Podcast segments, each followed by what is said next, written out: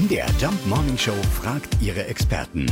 Fakt oder Fake? Ja, wir fragen unseren Fußballexperten Thorsten vom Wege, ist das Fußballspiel wirklich in England erfunden worden? Klares Jein. Das Ja, das gilt für den Fußball, wie wir ihn heute kennen, mit seinen Regeln auf dem Feld, mit dem Wettkampfsystem, mit Vereinen und Verbänden.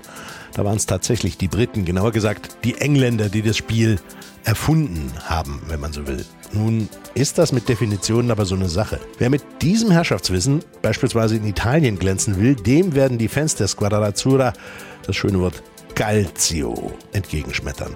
Das spielte man in Florenz schon im 15. Jahrhundert oder fragt man in der Türkei nach, dort hieß der Vorläufer Tepük.